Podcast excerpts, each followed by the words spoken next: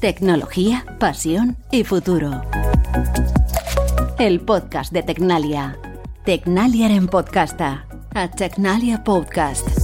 Episodio especial eh, de Tecnología, Pasión y Futuro, el podcast de Tecnalia, desde la Feria Espoquimia en Barcelona eh, es el primero de una serie de episodios especiales que estamos realizando desde el stand de Tecnalia en esta feria y nuestros primeros invitados, los protagonistas de este primer episodio especial que publicamos esta semana son eh, Erika Ibáñez, que es directora de marketing de Tecnalia. ¿Qué tal, Erika? ¿Cómo estás? Hola, ¿qué tal, Luis? Buenos días. Buenos días. Y José Luis Elejalde, que es director de transición energética, climática y urbana en Tecnalia. ¿Qué tal? ¿Cómo estás? Hola, buenos días. ¿Qué tal? ¿Cómo estás? Bienvenido de nuevo al, podcast de, de Tecnalia.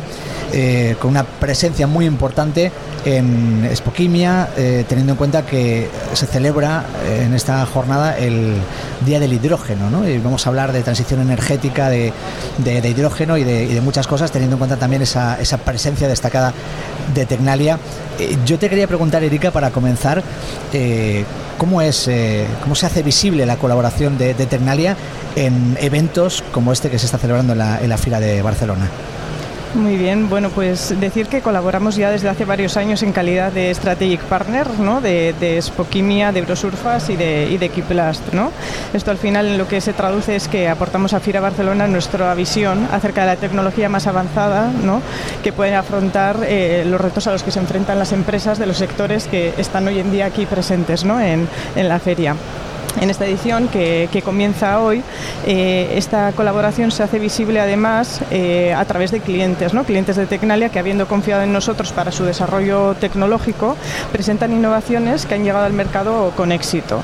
Es el caso entre otras empresas como BASF, Calcinor, Dow Chemical, H2Site, eh, Lointec o Tubacex, ¿no? entre otras. Además, bueno, eh, tenemos que decir que, estamos muy orgullosos porque por primera vez vamos a organizar el, Día del Hidrógeno con la participación de algunos de, los principales protagonistas, ¿no? Podríamos decir, ¿no? Que de este ámbito que, que está tan en boga, ¿no? Es el caso de eh, Iberdrola, Repsol, eh, Nortegas, eh, Sener, Carburos Metálicos, Enagas, eh, nuevamente H2Site, eh, Sarraye, Port de Barcelona. ¿no? Y bueno, además también vamos a contar con una gran presencia empresarial, contaremos con presencia institucional, asociaciones del sector, iniciativas en marcha y representantes del sector educativo. ¿no? Además, también nuestros, nuestros expertos y expertas estarán a disposición de cuantos se quieran acercar ¿no? por el espacio que, que tenemos actualmente en, en, la FIRA ¿no? y entre otros bueno, pues van a tener la oportunidad de, de estar pues, con eh, Soraya Preto, ¿no? directora del área de Economía Circular, o Jesús Torrecilla ¿no? de, de Tecnalia Ventures. Que van a pasar también por este stand, por este estudio ¿no? de, de podcast que que forma parte también de, este stand de Tecnalia aquí en esta, en esta feria, que, como decimos, bueno, se puede decir que engloba tres ferias, ¿no? Eh, Spoquimia, Eurosurfas y Equiplas, que ocupa un espacio muy importante en eh, la fila de Barcelona y donde, como decimos, pues Ternalia está siendo eh, protagonista. No sé si me puedes dar eh, algún ejemplo, Erika, de, proyectos de, de, Ternalia vinculados a los sectores que tenemos representados en estos eventos de la feria. Pues mira, si, si tuviera que escoger un proyecto entre bueno, pues todos los, los mencionados, destacaría quizá H2 Site, ¿no? que es nuestra startup Tech pionera para la producción de, de hidrógeno in situ. ¿no? Al final, bueno, pues actualmente si bien se presta mucha atención a la reducción de, los costes ¿no? de la generación de, hidrógeno se presta menos atención a la reducción de estos costes ¿no? en lo que se refiere al, transporte del hidrógeno, porque al final transportar hidrógeno es, una, es, complejo, ¿no? al final se trata de una molécula eh, pequeña y difícil de contener, con lo cual las soluciones actuales de compresión, almacenamiento y descompresión y transporte son económica y ambientalmente ineficientes. Sin embargo, bueno, pues en este contexto, eh, Tecnalia y la Universidad Técnica de Indoven eh, tuvieron esta situación en cuenta hace ya bueno, pues unos 13 años y eh, por ello desarrollaron los reactores de membrana avanzados que integran membranas especiales en reactores de una sola etapa de, proceso para, para, producir hidrógeno renovable de, bajo coste y en concreto la entidad de I+D de Engie contribuyó al desarrollo de la versión comercial del reactor. ¿no? Y bueno, pues actualmente la propiedad intelectual fue transferida, transferida a H2Site para comercializar y desarrollar la, tecnología y desde entonces, bueno, pues H2Site desarrolla unidades de producción y separación de hidrógeno in situ. Mm, está previsto que en estos próximos días, en los episodios que vamos a realizar aquí y que se van a publicar en el canal de podcast de Tecnalia, pues participen también, ¿no? representantes de H2Site y algunos de los nombres que has citado también van a, van a pasar por este, por este estudio. Mm, eh, cuéntanos, eh, en estos momentos, ¿cuáles son los proyectos más destacados en los que estáis trabajando? Bueno, eh, podríamos decir que estamos volcados en las grandes tendencias de, la sociedad ¿no? y que nos, principamos, nos, perdón, nos fijamos como principales apuestas tecnológicas con potencial de crecimiento para 2023 bueno, pues todo lo relativo a la computación cuántica, la inteligencia artificial, la fabricación avanzada, la movilidad sostenible y el hidrógeno, ¿no? Pero siempre con la descarbonización como, como eje, como eje transversal, ¿no? Así, por ejemplo, pues en el ámbito industrial destacamos nuestra colaboración con empresas como Sidenor, eh, Tubos Reunidos, ArcelorMittal, Ibarmia o Furesa. Eh, para avanzar bueno, pues hacia la descarbonización, ¿no? como decía, de, la industria mediante procesos inteligentes, eficientes, sostenibles y respetuosos con el medio ambiente. Eh, también otra de las grandes tendencias de futuro en las que estamos eh, trabajando es por una movilidad cada vez más, más sostenible, ¿no? Y aquí, bueno, pues la abordamos desde diferentes puntos de vista. Por una parte tenemos el, el Aerotaxi Concept Integrity. Que actualmente está en su fase de, industrialización de la mano de nuestro socio Umile Next y que en 2022 ha realizado por primera vez eh, pruebas en, campo, en campo abierto en Francia y en, y en España, ¿no? pero también eh, otros, otros medios, ¿no? como es el, terrestre ¿no? a través del autobús inteligente conectado y cero emisiones que estamos desarrollando con Iriza ¿no? y que actualmente está en pruebas en, Zaragoza. También en lo que tiene que ver con la energía, digamos que, que, bueno, pues que está siendo el año de la puesta en marcha de la nueva versión de, de nuestro HARSLAB, que es el mayor laboratorio flotante de ensayos de, de Europa para la industria offshore. Si nos vamos al hidrógeno, ¿no? que es el, día que nos, que nos compete hoy, bueno, pues tenemos prevista la puesta en marcha para este año en, en Donostia San Sebastián de un laboratorio pionero para el ensayo y evaluación de componentes y materiales para la generación y almacenamiento de este vector energético. También, como decía al principio, bueno, pues estamos trabajando en, una gran tecnología emergente, ¿no? como es la computación cuántica, ¿no? en la que desde Tecnalia estamos creando nuevos desarrollos técnicos para aprovechar las propiedades de, la mecánica cuántica y, e implantar eh, modelos híbridos clásicos cuánticos, ¿no? diríamos, de, de inteligencia artificial. En el ámbito del ecosistema urbano, por ejemplo, bueno, pues eh, hemos llevado a cabo la puesta en marcha ¿no? de la apuesta por la fabricación aditiva en construcción, gemelos digitales para edificios, circular, circularidad de recursos para la construcción de edificios y eficiencia energética eh, para estos. Y por último, pero no menos importante, también eh, bueno, trabajamos en, en lo que tiene que ver con, con la salud, ¿no? donde destacamos nuestro compromiso con la medicina de precisión ¿no? y junto a la Universidad de, del País Vasco hemos puesto en marcha la primera bioimpresora 3D multifuncional de Euskadi para la, para la industria farmacéutica que va a permitir el desarrollo de, de terapias eh, personalizadas en el ámbito pediátrico, en el envejecimiento saludable y en el campo de la medicina regenerativa e ingeniería de tejidos mediante tecnologías de fabricación aditiva. Y bueno, en paralelo eh, y para terminar, bueno, pues hemos lanzado nuestro propio programa de, de aceleración de empresas, ¿no? eh, Deep Tech eh, for Impact que impulsará tecnológicamente a nuevas empresas a través de convocatorias temáticas. ¿no? Que este, esta iniciativa tiene su foco en startups basadas, en tecnologías sofisticadas, ¿no? en las denominadas Deep Tech, y que, bueno, pues a los cuales eh, les ofrecemos toda la capacidad de desarrollo tecnológico del centro, así como una relación eh, de socios de largo recorrido, ¿no? en la que compartimos riesgos y, y beneficios. Eh, todo, en todo esto está trabajando Tecnalia y mucho más seguro porque al final no hay tiempo para, para contarlo todo, pero eh, de esta manera nos damos cuenta ¿no? de la importancia que tiene un centro tecnológico de estas características y, sobre todo por qué es tan protagonista ¿no? en, ferias de este tipo. En esta en concreto, en, la, en, la, que estamos en estos momentos, pues entiendo que eh, hay, eh, hay mucho positivo ¿no? del hecho de que eh, esté aquí Tecnalia eh, para la propia feria, pero también para, para Tecnalia. ¿no? José Luis, eh, como decíamos, tú eres director de transición energética, climática y urbana en Tecnalia. Esta feria se llama Spoquimia, bueno, aunque, aunque hay más eventos dentro de la propia feria Spoquimia. Um, ¿Qué supone ¿no? vuestra presencia en este tipo de eventos para vuestro trabajo? Hombre, para nosotros la presencia aquí es, es fundamental, ¿no? Es clave.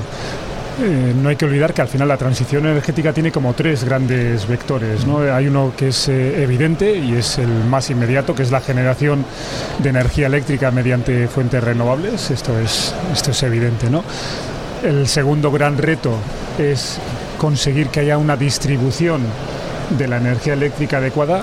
Si vamos a electrificar nuestra economía, pues eh, vamos a tener que tener unas redes eléctricas capaces de transportar toda esa energía y además contemplar que gran parte de esa generación va a ser distribuida, no, solamente va a estar concentrada como hasta ahora en grandes centrales, sino que va a estar muy distribuida. Por tanto, el segundo vector claramente son las, las eh, líneas eh, eléctricas de distribución.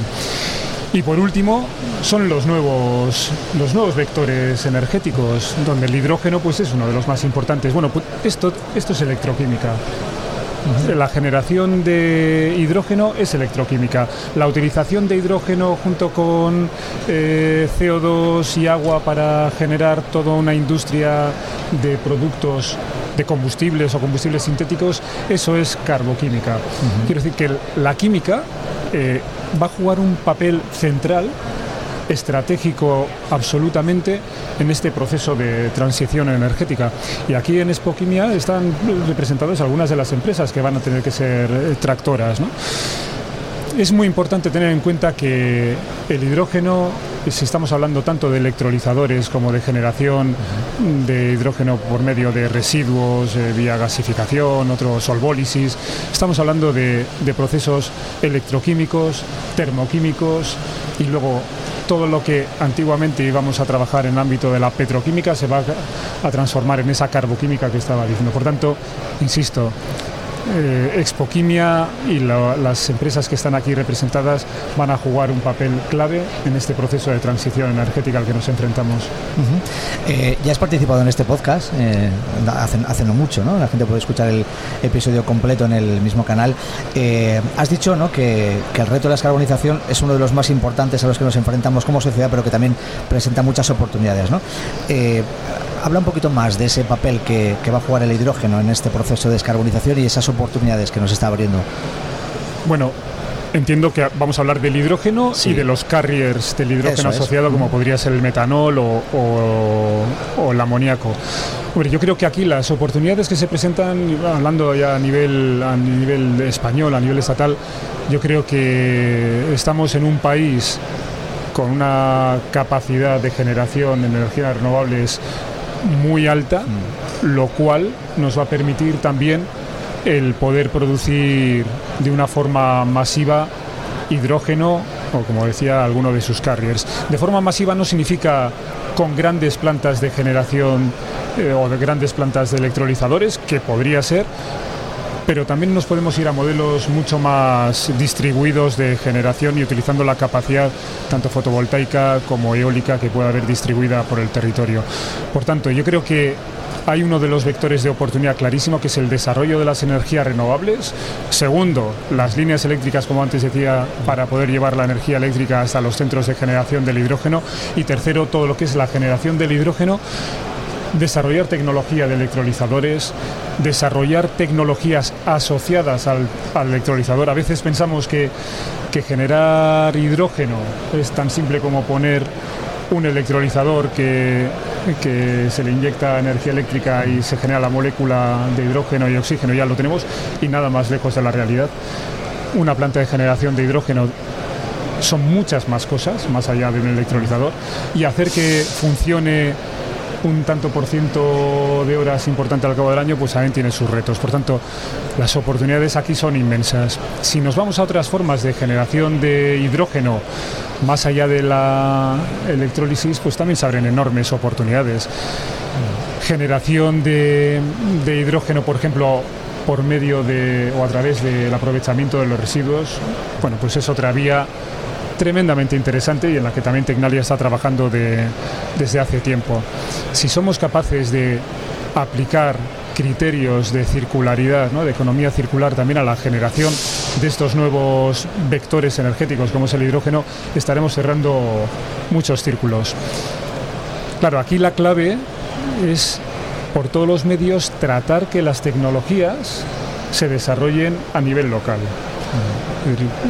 Si todo este proceso de transición energética o descarbonización consiste en traernos la tecnología de fuera, traernos los productos, eh, los electrolizadores, los aerogeneradores, eh, los vehículos eléctricos, las baterías de, Oriente, pues bueno, pues eh, probablemente estemos dejando pasar una gran oportunidad y estemos pagando a terceros por nuestro propio proceso de descarbonización. Y, en este caso, pero es una, una, curiosidad que me surge ahora mismo, como ciudadano de a pie, ¿no? Eh, el hecho de, traer todo eso desde allí no puede suponer también una huella mayor desde el punto de vista ambiental, ¿no? El hecho de que... Bueno, efectivamente, y luego habría que además contemplar cuál es la huella de carbono de la generación de, de estos productos en aquellos países, ¿no? Claro. Bueno, sin duda hay que contemplar el tema de los costos de transporte, pero hay que verlo también desde el punto de vista social. Y esto es muy importante porque bajo mi punto de vista, o bajo nuestro punto de vista, no va a haber una, realmente una transición energética o una descarbonización si no, es, eh, si no se contempla la parte social. todo este proceso no puede suponernos un perjuicio a nivel industrial ni a nivel social que nos eleven los precios de, de las materias primas o de los combustibles todo este proceso de transición, si queremos que realmente se mantenga durante los próximos 30 años, que es de lo que estamos hablando, mm. aquí todos los planes que tenemos en Europa es con vistas, son con vistas al año 2050, por tanto estamos hablando de mantener una estrategia durante los próximos 30 años. Si realmente creemos que somos capaces de mantener una estrategia como, como Unión Europea o como país, mantenida en el tiempo sin contemplar la parte social, yo creo que nos equivocamos de cabo a rabo. ¿no? Por tanto, tenemos que construir un proceso, un modelo de descarbonización, un modelo de transición energética que contemple que los puestos de trabajo no solamente tienen que mantenerse en, Europa y en nuestro país, sino incrementarse y conseguir puestos de trabajo de mayor valor añadido y de mayor eh, responsabilidad. Y eso pasa por desarrollar las tecnologías aquí y que las empresas que aquí están desarrollando esas tecnologías, que las van a vender por todo el mundo, paguen sus impuestos aquí, lo cual nos permitirá tener un modelo de, eh, digamos, social mucho más equilibrado y mucho más justo. Por tanto, Aquí creo que es súper importante tener esto en la cabeza, que, el modelo de transición que estamos tratando de construir, y Ternalia como una pequeña parte dentro de todo este conjunto, no, solamente se basa en tecnología, se basa en mucho más, se basa en puestos de trabajo de calidad, se basa en mantener un nivel de, de vida en Europa, se basa en poder ser líderes a nivel europeo, a nivel estatal, ser líderes en determinadas tecnologías compitiendo con los grandes a nivel internacional. Bueno, eh, quiero ya anunciar que eh, en los próximos episodios que vamos a realizar desde aquí, desde este stand de Tendalia, vamos a concretar más ¿no? algunos de estos temas que ahora está exponiendo eh, José Luis y algunas de las, de las cuestiones que también ha, lanzado antes Erika.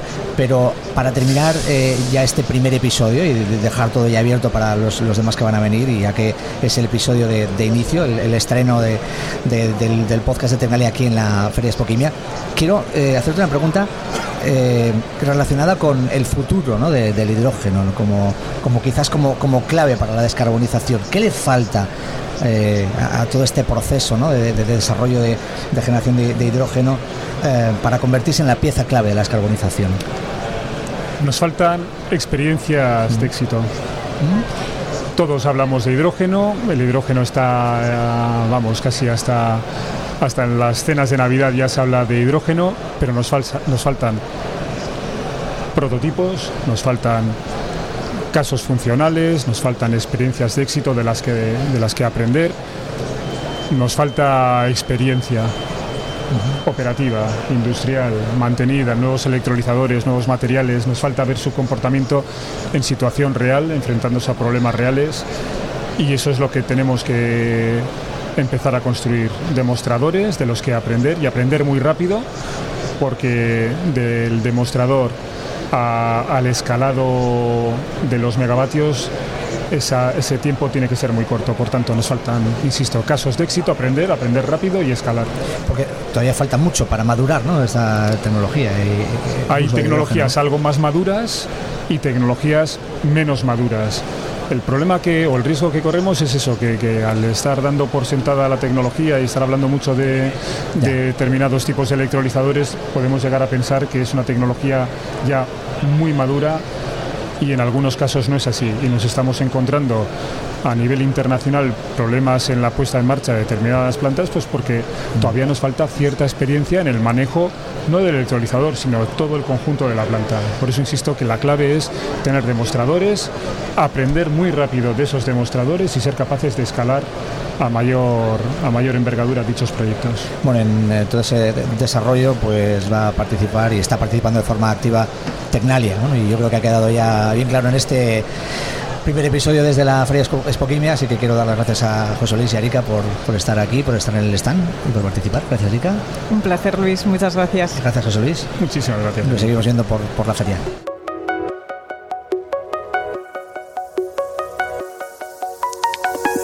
Tecnología, pasión y futuro.